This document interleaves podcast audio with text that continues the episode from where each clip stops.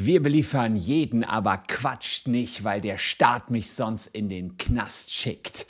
Diese Textzeile stammt aus dem Song Jeden Tag der Band 187 Straßenbande und der Frontmann dieser Band ist Jesus. Und irgendwie hat er seine eigene Liedzeile etwas zu persönlich genommen, denn Jesus muss jetzt tatsächlich ins Gefängnis. Das hat jedenfalls das Landgericht Hamburg ausgeurteilt. Was Jesus angefangen hat und wie lange er in den Knast muss, zeige ich euch in diesem Video.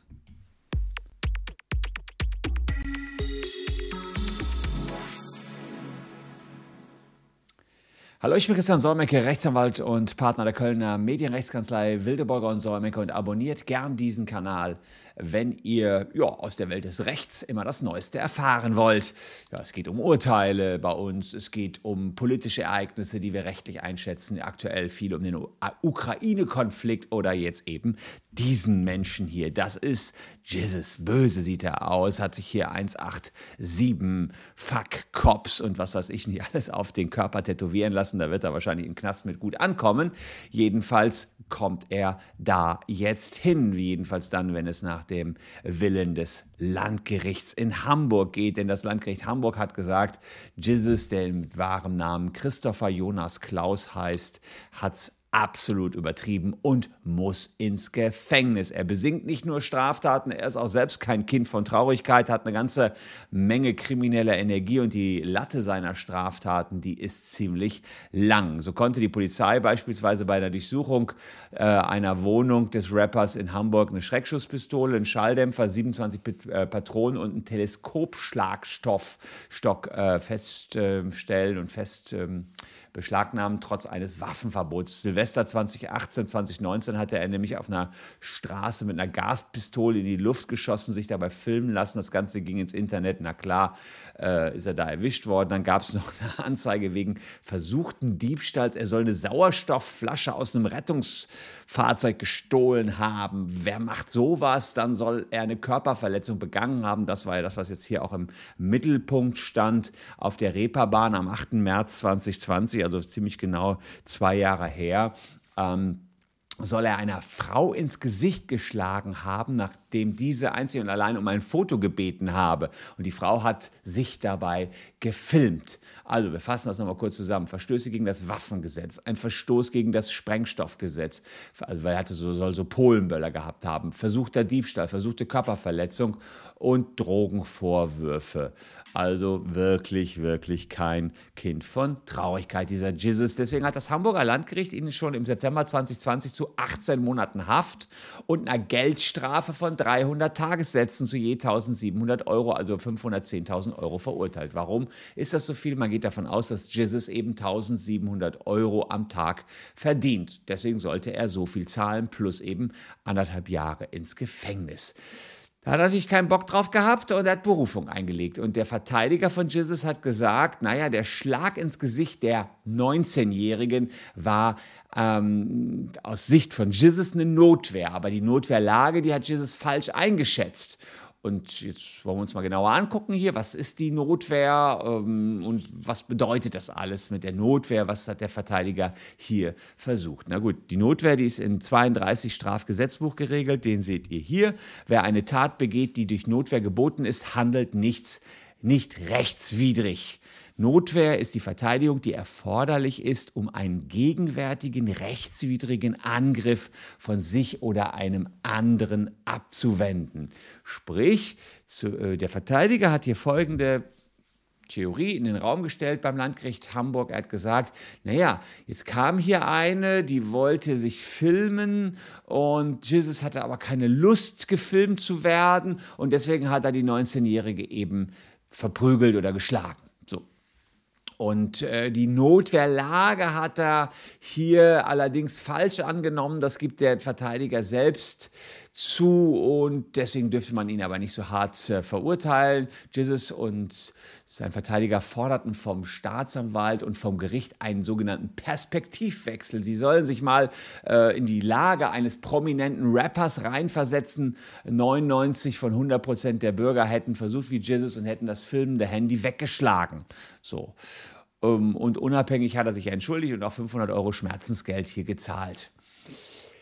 Ja, und im Gerichtssaal sagt Jesus auch noch, also Masar richtig, er hat es dann offenbar auch bereut, heute bin ich ein anderer Mann und während der Urteilsverkündung hat er allerdings der Richterin immer wieder reingeredet, hat ihr widersprochen und hat die Tat äh, ja sozusagen abgestritten. Die Staatsanwaltschaft hatte die Vorwürfe auch abgeschwächt. Der Vorwurf des versuchten Diebstahls der Sauerstoffflasche ist rausgekommen und die Drogenanklage auch. War nicht ganz klar, ob die Marihuana-Drogen, die da in seiner Wohnung gefunden worden sind, auch ihm gehörten.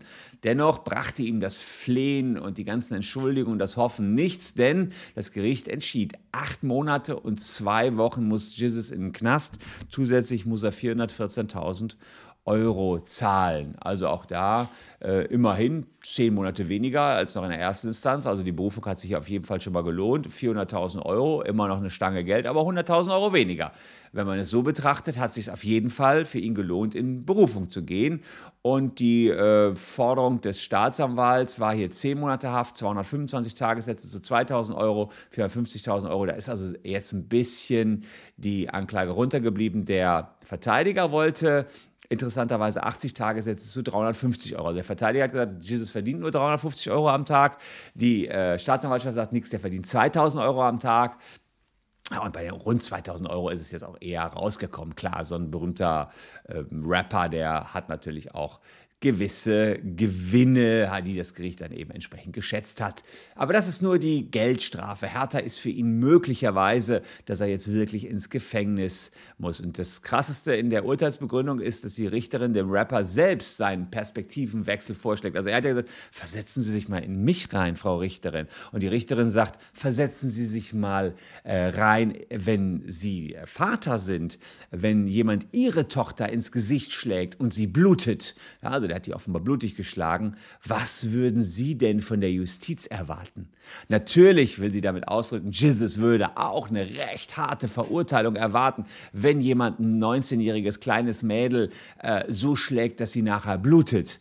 Und ähm, der Hintergrund ist natürlich, der Rapper selbst ist 1,95 groß, die Frau war klein und zierlich, sie war vielleicht nervig, nervig sagt die Richterin, aber sie war überhaupt nicht aggressiv, die wollte halt, die war Fan, vermute ich mal, wollte ein Foto haben und ein Video haben und da hat er einfach übertrieben reagiert aus Sicht des Gerichts. Und eine Bewährungsstrafe, ja, die wäre hier auch nicht mehr in Frage gekommen. Jesus sei seit über zehn Jahren immer wieder straffällig geworden. Er habe zur Tatzeit sowieso schon unter Bewährung und Führungsaufsicht gestanden. Ein psychiatrischer Sachverständiger habe ihm keine gute Sozialprognose gestellt. Das heißt, man glaubt, der fällt da wieder hin, würde, dem würde es wieder passieren. Er hätte dieses Spiel mit dem Gangster-Image, was bei den Rappern ja oft der Fall ist, dazu gehört höre, äh, auch die Einstellung, ich mache sowieso, was ich will und was er als Künstler Jesus mache, das sei der Richterin egal. Aber mit Blick auf Dinge wie hier die gefilmten Schüsse mit der Gaspistole